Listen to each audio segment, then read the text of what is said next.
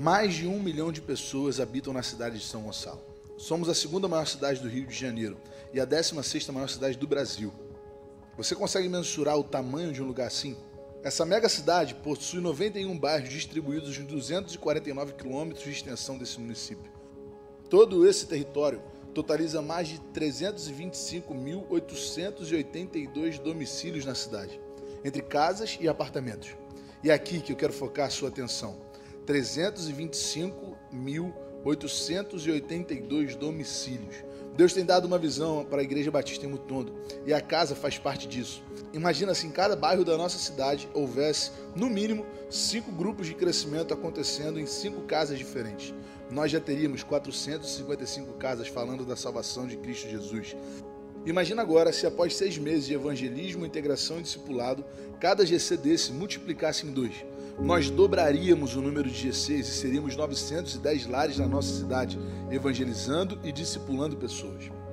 Pesquisas apontam para a nossa cidade como uma das principais cidades com o número de evangélicos no Brasil e no mundo. Chegou a hora de fazermos jus a essa referência. Eu realmente acredito nisso.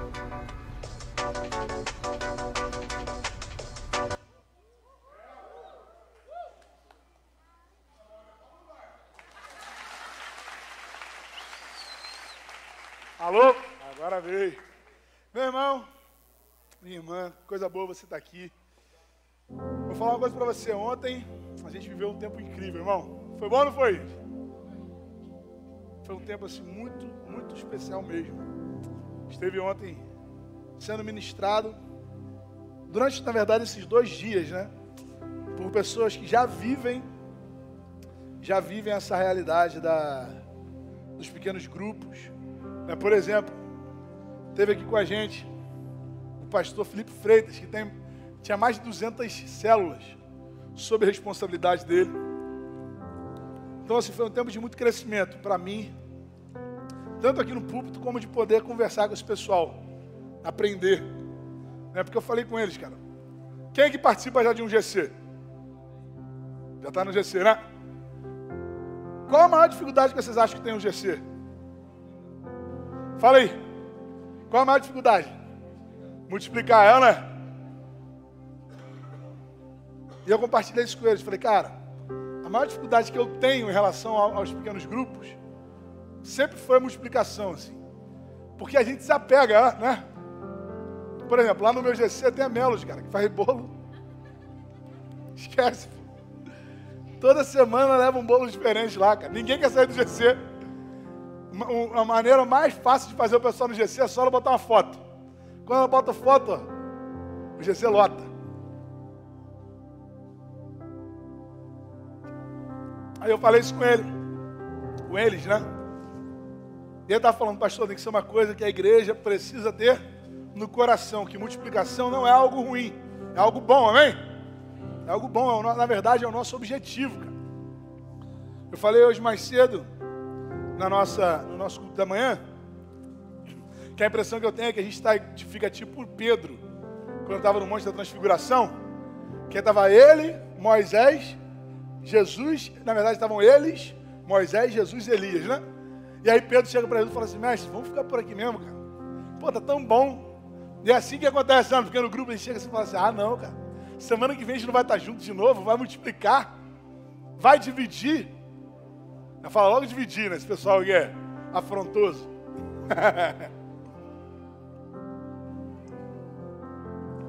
Mas a gente está proclamando, irmão. Anunciando.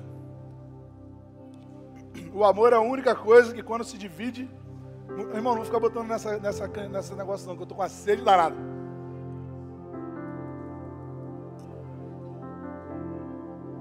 Esse negócio de cantar e pregar no mesmo dia não dá, dá mais para mim não, sabia? Quando era na época da banda anúncio, tinha cabelo grande, era magro, tudo bem. Mas agora eu tô gordo, tô... garganta queimando.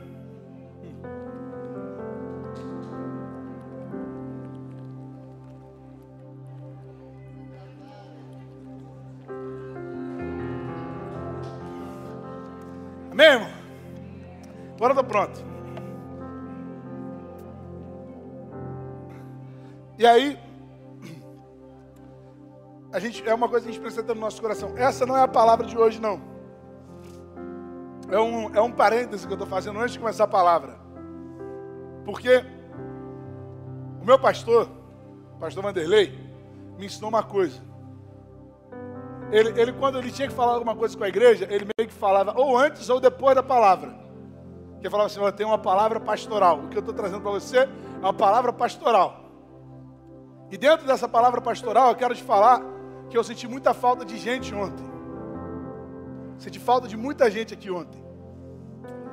Você que está chegando, você que está querendo saber mais sobre a igreja, você que está começando na, na caminhada aqui na IBM, boa parte de nós estamos vivendo isso, eu também estou.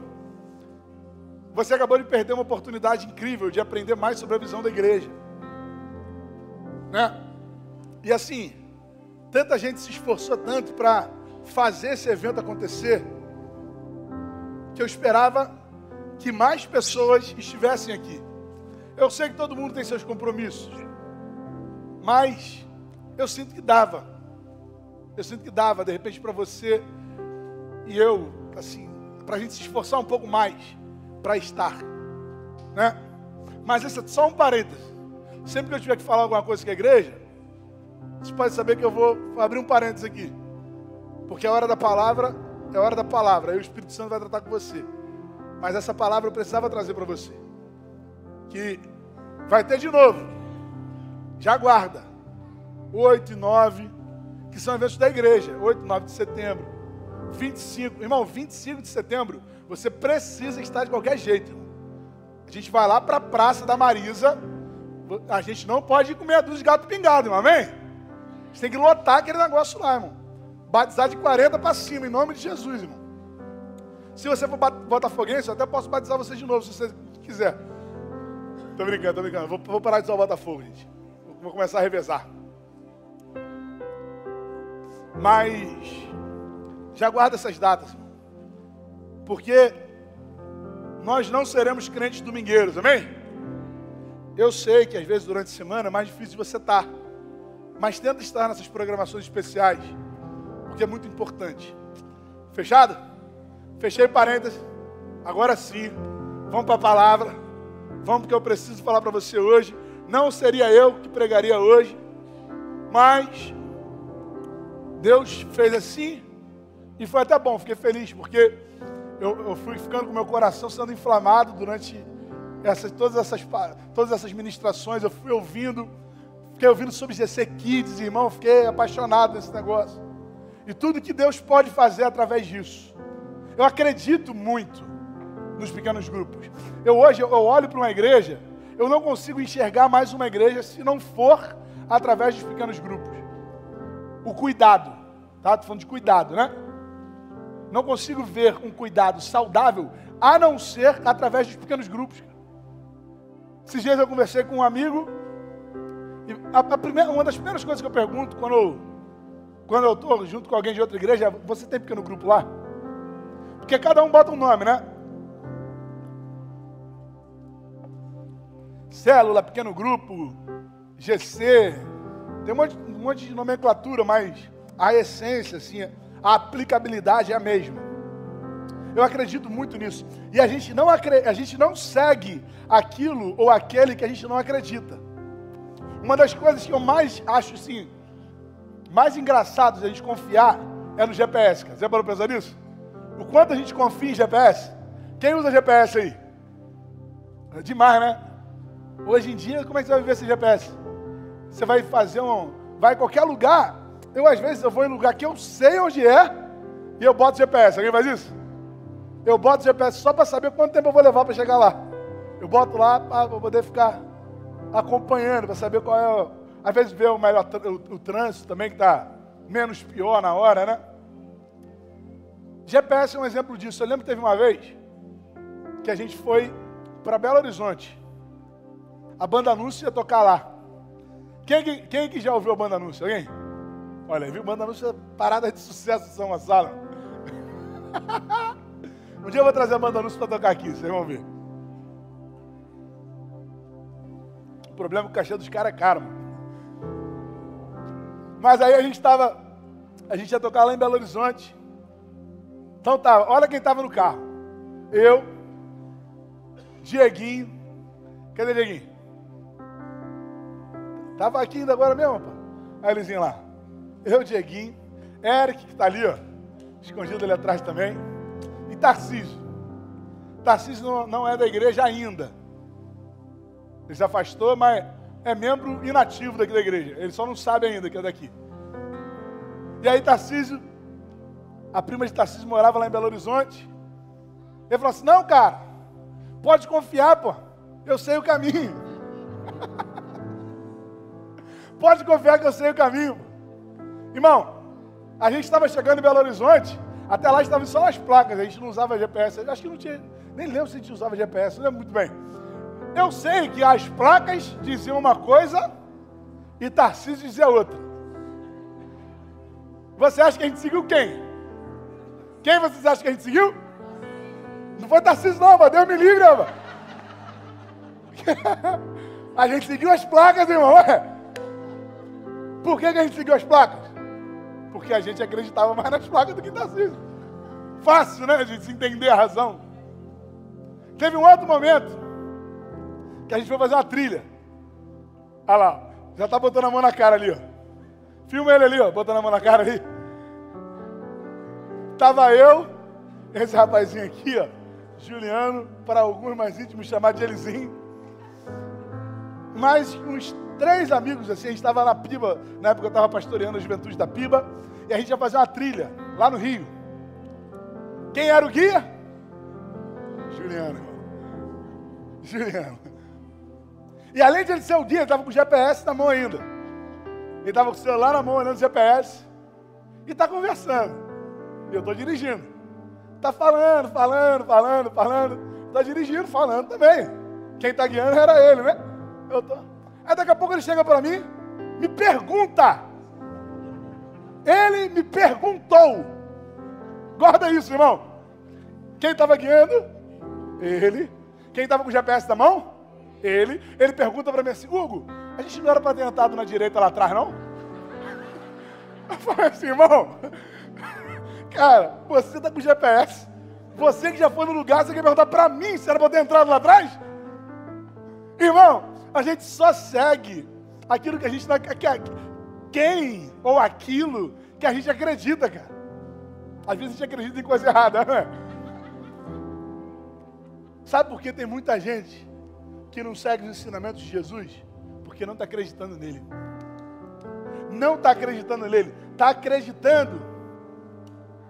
Está acreditando na própria maneira de planejar a vida, de priorizar a vida, de organizar os objetivos para o futuro. Você está acreditando na sua capacidade de saber do futuro. Como se Jesus já não estivesse lá como se Jesus já não estivesse lá te esperando, assim, tipo assim. É tipo o Juliano me perguntando se era para ter entrado direita. Dessa maneira é como a gente tem guiado a vida. Jesus fala. Jesus fala aos seus discípulos, lá em Mateus capítulo 7, versículo 24. Portanto, quem ouve estas minhas palavras e as pratica é como um homem prudente que construiu a sua casa sobre a rocha. Ou seja, quem ouve essas minhas palavras e as pratica é como um homem prudente. Não adianta só ouvir. Porque ouvir, você já ouviu sua vida toda. Quem é que tem mais de 10 anos de evangelho aí? De, mais de 10 anos na igreja. Levanta mais alto aí, que vocês estão meio assim, ó. Aí, ó. A maioria que está aqui, mais de 10 anos. Você já foi quantas EBD na sua vida, irmão? Já ouviu quantas pregações igual essa? Já leu quantas sua Bíblia? Espero que tenha lido bastante, amém? Quanto você já sabe do que Jesus quer, mas a gente insiste em achar que o caminho melhor é o nosso. Não é só ouvir, é ouvir e praticar, irmão. Executar. Jesus passou 33 anos aqui nessa terra. Desses 33, três ele viveu com 12 homens. Ele dedicou a sua vida a 12 homens. Fazendo o quê? Transmitindo os seus ensinamentos. Passando uma ideia. Passando algo que Deus, o Pai, tinha comissionado Jesus a fazer. E existe uma frase atribuída a Victor Hugo, que é um estadista francês, que fala assim: nada é mais poderoso do que uma ideia cujo tempo é chegado. Nada é mais poderoso do que uma ideia cujo tempo é chegado. Isso não é um versículo, não, tá, irmão? Foi um cara que falou. Porque gente que fala assim: isso é heresia, Deus é mais poderoso. Não é, é, é outro negócio, mano. Cara não é crente, não, tá bom? Então, entenda o que eu estou falando.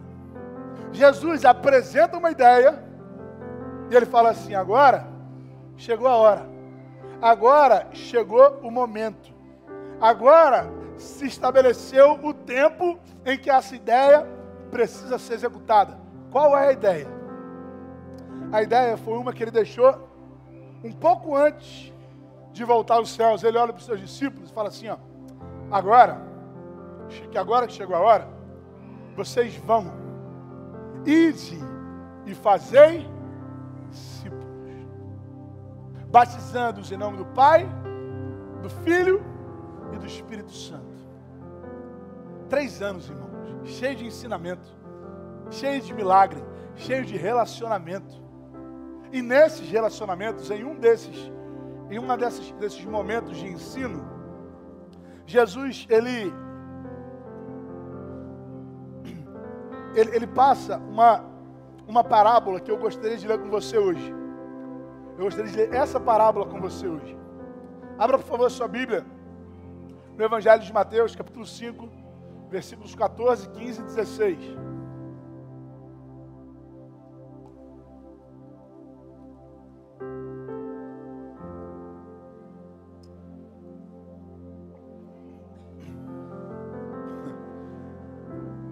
Juliano tinha perguntado se eu precisar de mais água.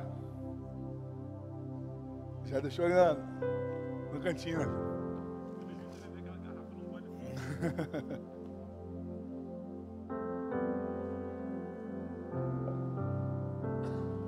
Vamos ler junto? Vamos lá? Vocês são. Não se pode. E também ninguém. Ao contrário.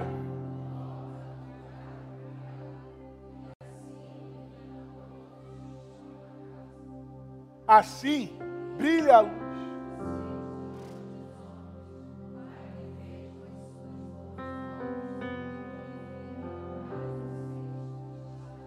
Nesses três anos, Jesus passou esse tempo, especificamente com 12 homens.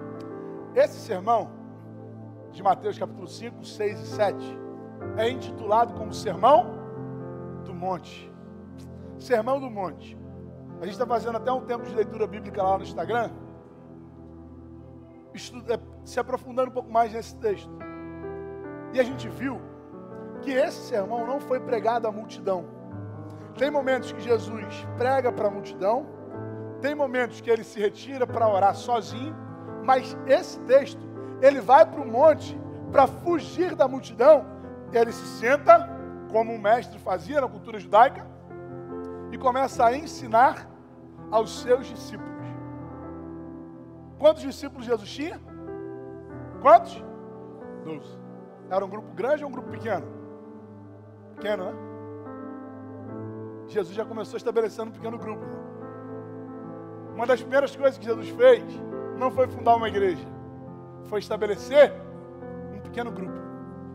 E nesse sermão, falando ao seu pequeno grupo, Jesus, nesses versículos, nesses três versículos que a gente leu, ele responde às, provavelmente uma das três perguntas mais profundas que a gente tem na nossa vida. Quais perguntas, pastor? o que, como e para quê. O que eu serei, o que eu sou, para que eu serei, para que eu sou e como eu serei, ou como eu, eu sou. E aí, eu vou tentar responder essas três perguntas para você, para você entender e para eu entender também a razão de a gente acreditar tanto em pequenos grupos. A razão de você precisar tanto, irmão, sair daqui hoje, já colocar o seu nome ali e se inscrever em um GC. Por que, que você deve fazer isso? Primeiro, porque Jesus fala o que nós seríamos. E ele já começa esse texto, essa parábola, falando assim: vocês são a luz do mundo. Vocês são a luz do mundo. Quem que já tinha escutado essa frase de Jesus aí? Poucas pessoas? Ou vocês estão com vergonha? Me ajuda aí, cara. Eu sei, eu sei assim, que às vezes é chato pedir para levantar a mão, para cutucar o irmão, mas eu preciso que você me ajude, porque senão eu fico muito carente aqui em cima. Tô, tá só eu e Maiana. É, maior. Tá com vergonha? Então eu preciso que você me, me dê esse feedback, amém? Então me dá o feedback aí, irmão.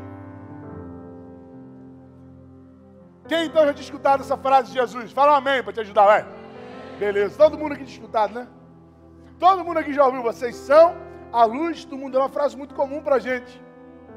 Quem sabe, quando a gente leia essa frase hoje, ou escute essa frase hoje, ela tem algum sentido de viabilidade, porque nós somos muitos, irmãos. O vídeo que a gente assistiu agora, antes da mensagem, fala isso só da nossa cidade. A quantidade de evangélicos que tem, a quantidade de seguidores de Jesus de Nazaré que existem só na nossa cidade. Então é, é até provável a gente olhar hoje para os crentes e falar assim: ó, se todo crente fizer um negocinho bom, dá para a gente ter um resultado de São Gonçalo, né? Se todo crente se posicionar legal, dá para a gente ter um resultado bom. Dá para a gente ser a luz de São Gonçalo, amém? Só que Jesus está falando sobre a luz do mundo. Para quantas pessoas? Doze. Jesus não estava falando, vocês são a luz do mundo para 5 mil pessoas, irmão. Jesus está falando, vocês são a luz do mundo para 12 pessoas. Ele nem sabia o que era mundo direito. Ele nem sabia o que. Ele nem sabia direito o que era geografia, onde que ele estava, para onde eles iam. Jesus inspira 12 homens a mudarem o mundo. Quem aqui já foi em Jerusalém? Alguém já foi? Eu nunca fui, tenho uma vontade de ir. Se quiser me levar, pode levar. Aí, A gente nunca foi em Jerusalém. Mas Jerusalém veio até a gente.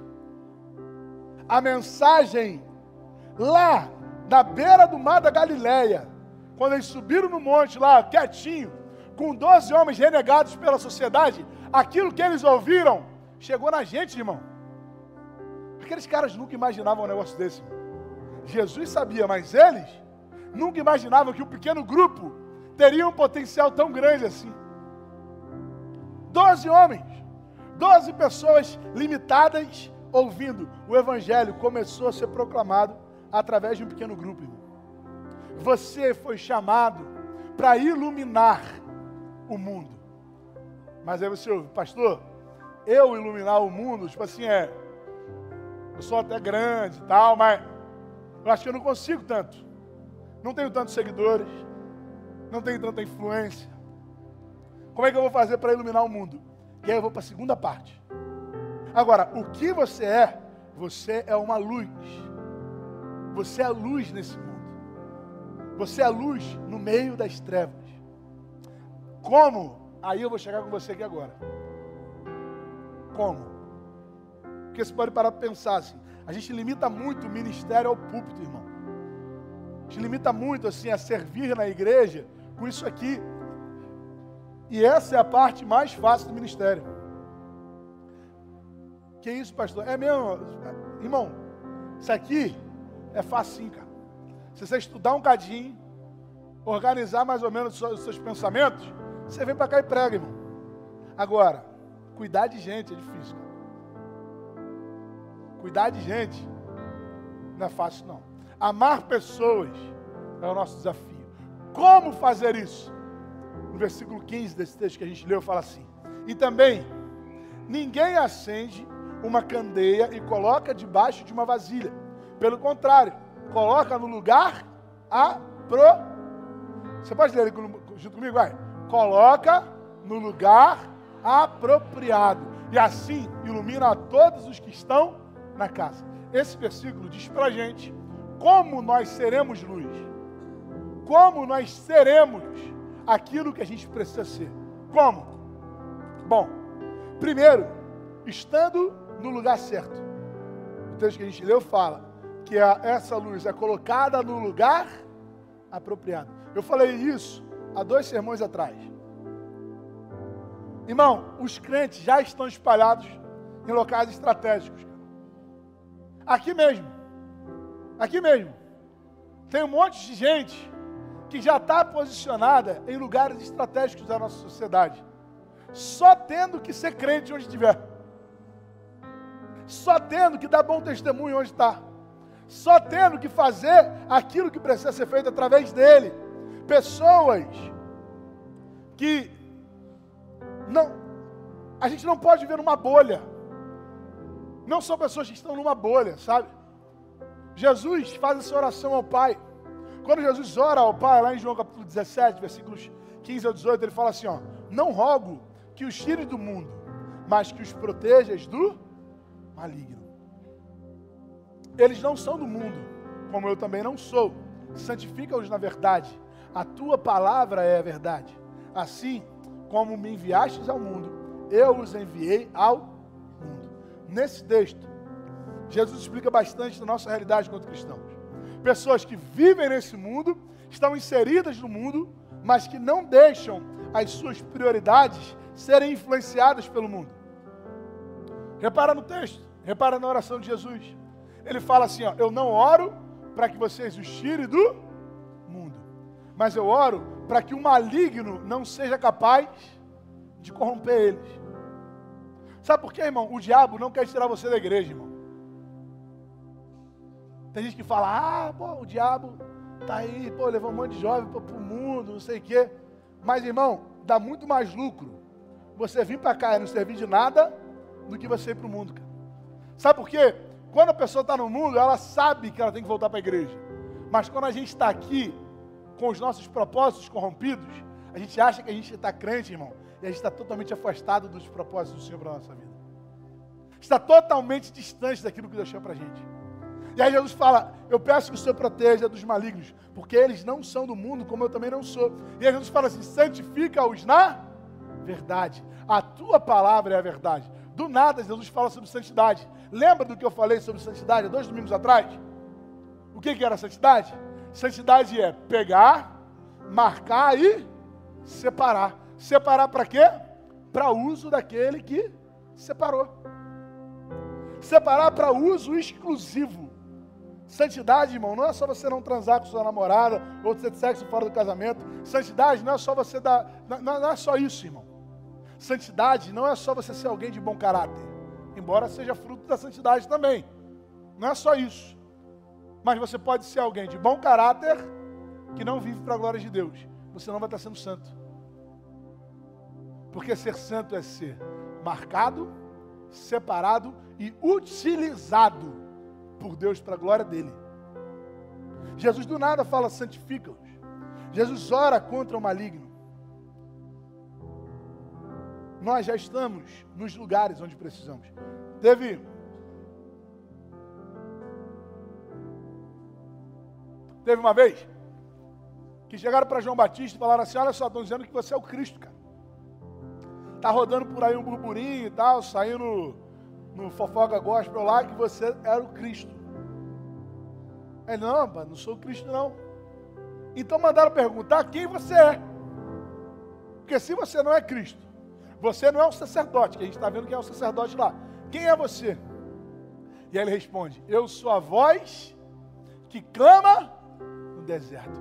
Preparem um caminho para o Senhor. Eu sou a voz. João sabia quem ele era. Que clama no deserto. João sabia onde ele estava. Preparem o caminho para o Salvador. João sabia o que ele deveria fazer. Irmão, você pode não ter sido chamado para pregar aqui na frente. Não precisa. Mas você foi chamado para quê? Para ser um professor? Amém? De que maneira você está glorificando a Deus? Através do seu dom. Através do dom que Ele te deu. Deus te chamou para ser um vendedor? De que maneira? Sabe por quê, irmão? Eu preciso de gente para me ajudar a ligar para as pessoas e orar com elas. De repente você faz isso o dia inteiro, ligando para fazer para apresentar um produto, ligando para falar com um, com outro, mas você nunca ligou para ninguém para orar junto com ele. Você já, já, já tem o, o trato de lidar com as pessoas, sabe? De repente você não fala aqui de cima, não precisa, mas de repente você consegue fazer isso. Administrar. Administrar é um dom, irmão. Administrar é um dom. Não é todo mundo que administra, não. Né? Às vezes, um monte de igreja se enrola porque o pastor quer administrar e não é administrador. Eu não sou administrador. Não sou. Eu sou o cara que mobiliza, irmão. Se precisar pagar o negócio, eu vou tentar correr atrás, vou, vou ligar para um e para outro, vou orar para poder fazer acontecer. Mas quem administra não sou eu, cara. Não sou eu. Ah, pastor, isso aí está errado. Não está, não, cara. Assim que o corpo de Cristo cresce, irmão. Cada um fazendo o que foi chamado para fazer. Quantas vezes você orou para Deus te colocar na posição que você está? Quantos, quanto tempo você orou para Deus fazer isso que está acontecendo hoje na sua vida? Mas aí hoje você fala assim: não, estou cansado demais para no GC, não vou não. Cara, estou muito cansado. Cansado de quê? Cansado da bênção que Deus me deu. Deus me abençoou. Aí eu fiquei morto, cara. Estou morta, porque Deus me abençoou muito. Então faz o seguinte: pede para Deus não te abençoar mais. Cara. Fala assim: Deus, tira a bênção, porque a bênção está me cansando. Irmão, quantos de nós não estamos vivendo essa realidade? Quantos de nós não vivemos isso? Deus já te colocou no lugar certo, está te colocando no lugar apropriado para você estabelecer o seu alcance. Porque nesse versículo que a gente leu, no versículo 15, ele fala assim, ó: porque a luz ela é colocada no lugar apropriado. Para quê? Para iluminar aqueles que estão na casa. Olha só, dá uma olhada e bota aí para mim, Alex, por favor, verso 15. E também ninguém acende uma candeia e coloca debaixo da vasilha. Ao contrário, coloca no lugar apropriado.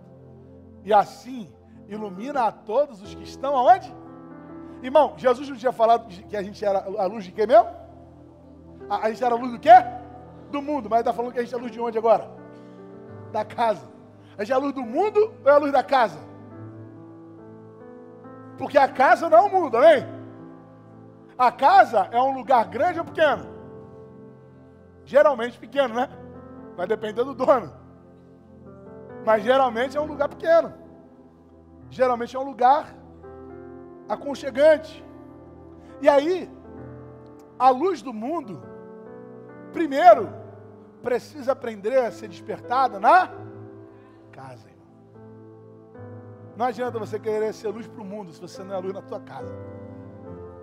Não adianta você querer acabar com a fome na África se você não dá uma cesta básica para o teu vizinho que está passando fome. Não adianta você querer ser missionário na Amazônia se aqui na rua tem gente precisando de auxílio e a gente nem está ligando.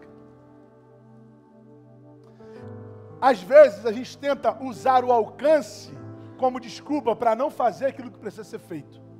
Tipo assim, ah, se eu tivesse tanto dinheiro, eu fazia isso. Ah, se eu tivesse tanto tempo, eu fazia isso. Ah, se eu conseguisse tantas pessoas, eu faria aquilo, irmão. Não é para você fazer aquilo que você não alcança. A luz, ela está na casa e ela vai iluminar aqueles a quem ela alcança. É simples, irmão. É simples. Porque se você ilumina a casa aqui, ilumina a casa ali, ilumina a casa do lado de cá, ilumina a casa do outro lado, essa rua aqui vai estar toda o quê? Iluminada, irmão. Não é porque existe uma luz sobre todas elas mas porque cada casa tem a sua luz. Irmão, Deus tem algo especial com as casas. Eu acredito muito na igreja. Mas quando eu olho para a igreja, eu percebo que esse momento é muito limitado. Extremamente limitado. Está cheio de gente aqui, ó. Gente que eu conheço, gente que eu não conheço, gente que eu já vi às vezes. Gente que eu consigo dar um abraço ali no final gente que sai pelo lado de lá porque não aguenta esperar fila, gente que sai correndo pelo outro lado. Aí eu vou ficar ali no meio, irmão. Aí eu enrolo esse pessoal que passa ali do lado ali. que eu fico no meio. Aí, tipo assim, passou de carro, olá, de carro, olá. Vou revezando. Um monte de gente que eu conheço, que eu não conheço, gente que eu já vi, gente que eu sei nome, gente que eu não sei nome. Mas todo mundo que está no GC tem nome, cara. Todo mundo que é cuidado no, no, na casa, casa. Todo mundo que está na casa é alcançado de verdade. A Bíblia fala lá em Atos capítulo 2 que os apóstolos se reuniam nos templos, no templo e nas casas. Atos capítulo 2, abra por favor sua Bíblia.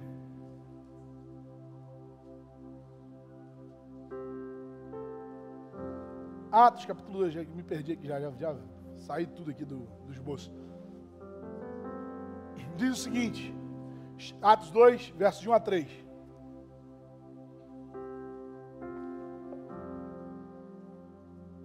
Chegando o dia de Pentecostes, estavam todos reunidos num só lugar. De repente, veio do céu um som, como de um vento muito forte, e encheu o que, irmão? Toda a casa. Sabe onde foi a primeira vez que o Espírito Santo desceu no mundo? Numa casa, não foi num templo. Não foi em um lugar como esse. Foi lá no GC. Lá no GC. Lá quando ninguém estava vendo. Quando não tinha câmera filmando, não tinha foto. Estava todo mundo de sandália, todo mundo chegando suado do trabalho. Desodorante vencido, hein? Com barriga roncando. Lá Lá, o Espírito Santo desceu pela primeira vez. Numa casa, em um lugar simples. Tudo que Deus quer fazer, irmão, no púlpito, primeiro Ele vai fazer no seu quarto. Porque para Ele importa mais o secreto do que o público.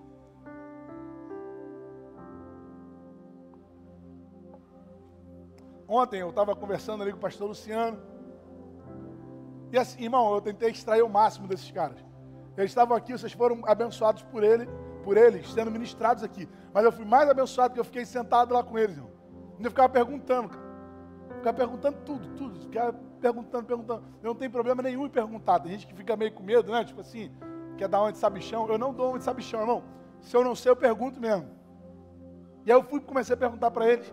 E aí, ontem, na conversa com ele, ele me falou sobre uma mensagem que ele pregou na igreja dele, domingo passado. Eu não vou falar troço aqui que eu ouvi dos outros, né? Parece que eu estou falando um negócio bonitão, né? Mas ele falou comigo algo que me marcou. Ele falou assim: Hugo, olha, quando Davi estava pegando a arca e levando para Jerusalém, aconteceu aquela situação com Usar, que todo mundo sabe. E aí ele deixou a arca em uma casa. Ele deixou a arca da aliança. Irmão, a arca da aliança era um, era um tesouro absoluto dos judeus. Aquilo de mais precioso que o judeu poderia alcançar era estar próximo da arca da aliança. Sabe onde a arca da aliança ficou? Numa casa, irmão. Numa casa. Não foi num templo. Numa casa, 2 Samuel capítulo 6, versículo 11 e 12. A Bíblia fala o seguinte: a arca do Senhor ficou na casa dele, de Obed-Edom, por três meses. E o Senhor o abençoou e a toda a sua família. E disseram ao rei Davi: O Senhor tem abençoado a família de Obed-Edom e tudo que ele possui por causa da arca de Deus. Então Davi, com grande festa, foi à casa de Obed-Edom e ordenou que levassem a arca de Deus para a cidade de Davi. O que o pastor Luciano falou comigo ontem, que eu guardei, foi o seguinte: antes de abençoar a cidade, Deus abençoa a casa, irmão. Sabe por que a gente vive uma sociedade desestruturada? Porque as casas estão falindo. Porque o povo tem atacado as famílias. Porque o diabo, ele quer destruir as famílias. Existe poder nas casas, irmão. Deus não está te chamando para mudar o mundo, fazendo, tendo um milhão de seguidores no Instagram. Deus está chamando para mudar o mundo a partir de onde você alcança. Porque se cada um que está aqui usar a sua luz, se cada um aqui utilizar da sua do alcance que tem, a gente já vai ter um mundo melhor. A gente já vai ter pessoas sendo transformadas. Dá uma olhada aqui, irmão. Está, sei lá, aqui com umas 250, 240 pessoas.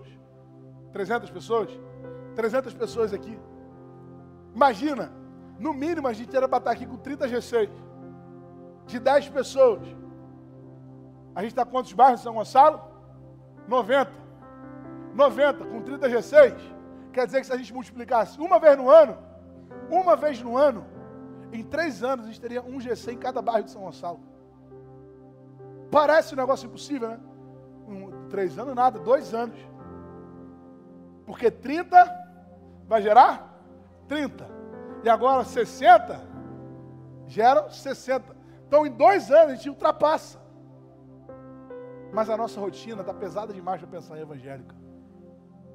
A gente está cansado demais para pensar naquilo que Deus quer fazer através da gente.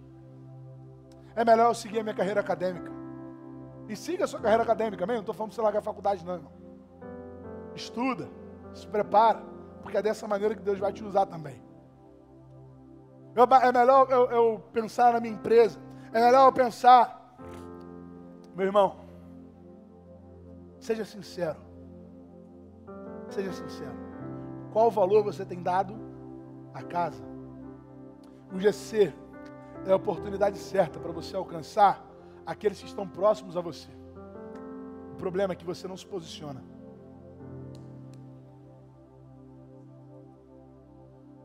Deus me deu um raio de alcance. Com os meus braços eu consigo alcançar determinado número de pessoas. Mas, irmão,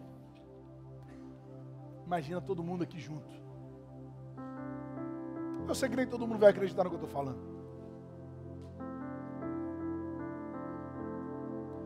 Mas se daqui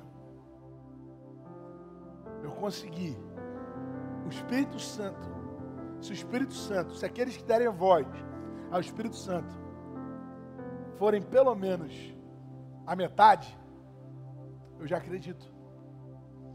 Tem uma frase de John Wesley, eu falei ontem aqui no, na conferência, que é assim: dê-me cem homens, uma oração que ele fez a Deus. Dê-me cem homens que não temam nada além do pecado e não amem nada além da presença do Senhor, e com eles eu abalarei o mundo. Irmão, o GC é a oportunidade que você tem de alcançar os seus amigos. Quantas pessoas você já convidou para estar no seu GC? a gente está esperando a igreja, não é? Está tipo assim, pô, ontem também a gente falou, o pastor Gilbert, falou lá para os líderes GC. Ontem foi uma retada de manhã também, irmão. Líderes GC, então, saiu de lá tonto. Era só tipo assim, meu Deus do céu, um monte de ideia, um monte de cajadada. Era, era tipo assim, a gente ria e chorava ao mesmo tempo. E aí ele falou assim, que a gente está esperando a igreja mandar pessoas para o GC. Mas o movimento não é esse, cara. Não é esse o caminho. Porque para para pensar, uma pessoa que está aqui na igreja, alguns, como eu falei, a gente não conhece. Está visitando a gente. Seja muito bem-vindo. Eu não peço para levantar a mão, mas sabe que eu te amo, eu quero te dar um beijo aqui no final. E eu dou beijo mesmo, dou abraço. Se você não quiser um abraço, já se afasta logo de cara, que eu vou te abraçar. Já vou te avisando logo, eu vou te dar um abraço. E aí, Está aqui, a pessoa veio para a igreja, vai passar pelo start. Do start, vai ser encaminhado para o GC. No GC, vai ver se o lugar é fácil para ele ou não. Vai ver se ele consegue se enturmar com as pessoas ou não. Olha o caminho todo que ele percorreu. Agora, você tem amigos? Quem tem amigos aí? Quem tem um amigo no trabalho que precisa do evangelho aí? Alguém? Quem tem um amigo de infância que precisa do evangelho aí? Quem tem um primo, aquele primo que está precisando ouvir de Jesus? Então, é ele, irmão. Não precisa chamar crente, não, amém? Deixa os crentes da igreja deles. Deixa o pessoal lá quieto. Deixa eles frutificarem lá, amém? Para as igrejas se fortalecerem e tal. Chama os não crentes, irmão. Chama aquele pessoal que está assim. Aquele pessoal ruim mesmo, carne de pescoço. É esse pessoal. Aí, chama ele para ir no GC. Aí ele vai lá, amigo seu, vai ouvir do evangelho, vai ser ministrado ali. Depois que for ministrado, ele vem para a igreja. Quando ele chega aqui na igreja, irmão, ele já chega com gente que conhece, cara. já chega dando abraço, já chega tendo com quem sentar do lado. É muito ruim, né? Você chegar na igreja e não ter ninguém para sentar do seu lado. Quem está em um GC não passa por isso. Já sabe ali, já, já vai ter um lugar para comer depois do culto. Né? Para quem não é, não é casado, porque quem é casado, tem um momento que já a esposa, ó, aí não vai mais. Entendeu? Não consegue ir, mas solteiro, vai ali, mano, come, come umas firras. Quem vai? Cadê? O pessoal vai lá comer firras hoje aí? Vai, depois da cantina, vem. Eu queria só ver. Vai comer na cantina ali primeiro, dá uma moral, abençoa.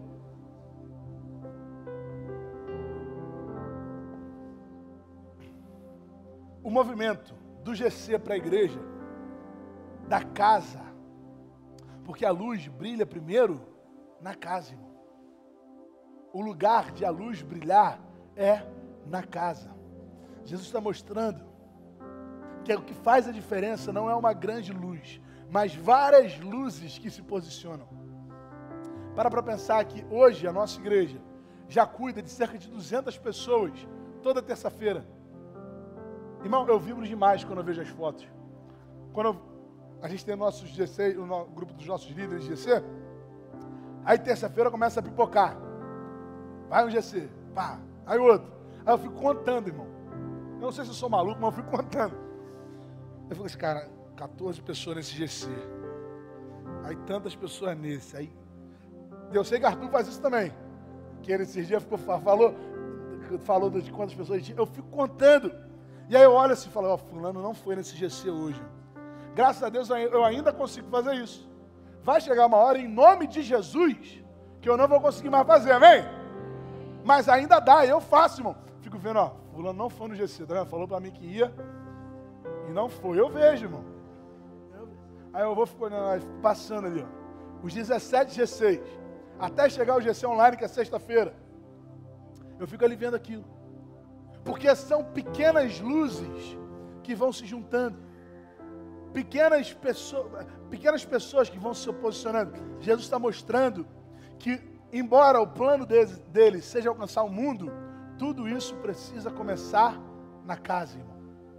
Para quê? E aí o último ponto do nosso sermão aqui, já falei muito. Acho que eu estou andando muito com o Rogério, fala muito dele.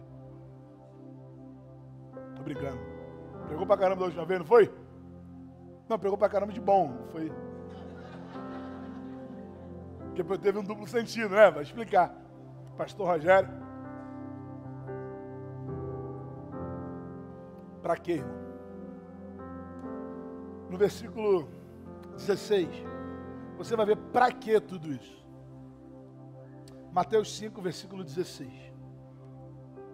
Assim, brilhe a luz de vocês diante dos homens, para que, vocês, para que vejam as suas boas obras e glorifiquem ao Pai de vocês que está nos céus. Para quê, pastor?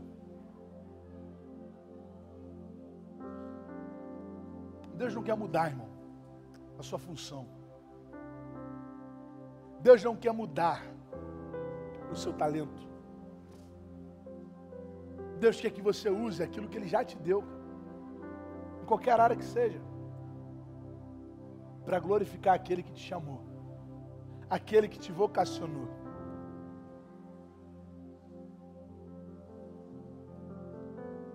Não, tá bom já. Tá, já. Achei que você ia trazer mais água, mas.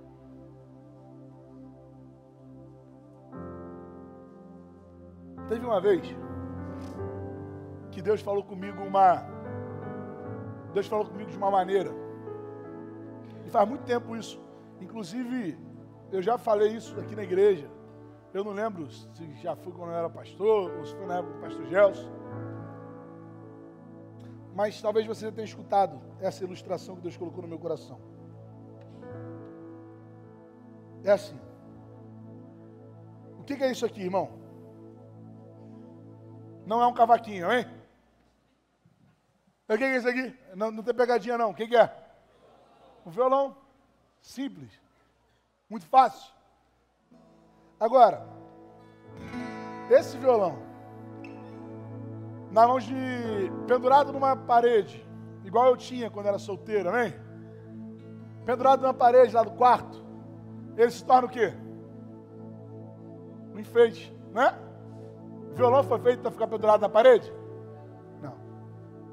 Esse violão na mão de uma criança, na mão de uma criança de dois anos de idade. E eu sempre gosto de falar dois anos, porque acima dos dois anos provavelmente tem algum chinês com vídeo no YouTube que toca violão. Mas acho que a taxa de dois anos não. Então vamos um ano e meio para garantir. A criança de um ano e meio. Na mão de uma criança de um ano e meio, se torna o quê, irmão? Um brinquedo. Porque uma criança de um ano e meio não toca violão, não é?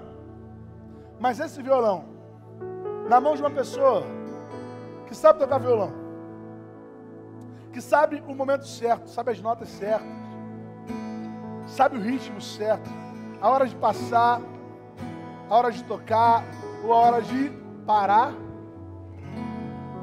sabe a tensão certa, sabe o tom. Esse violão se torna o quê?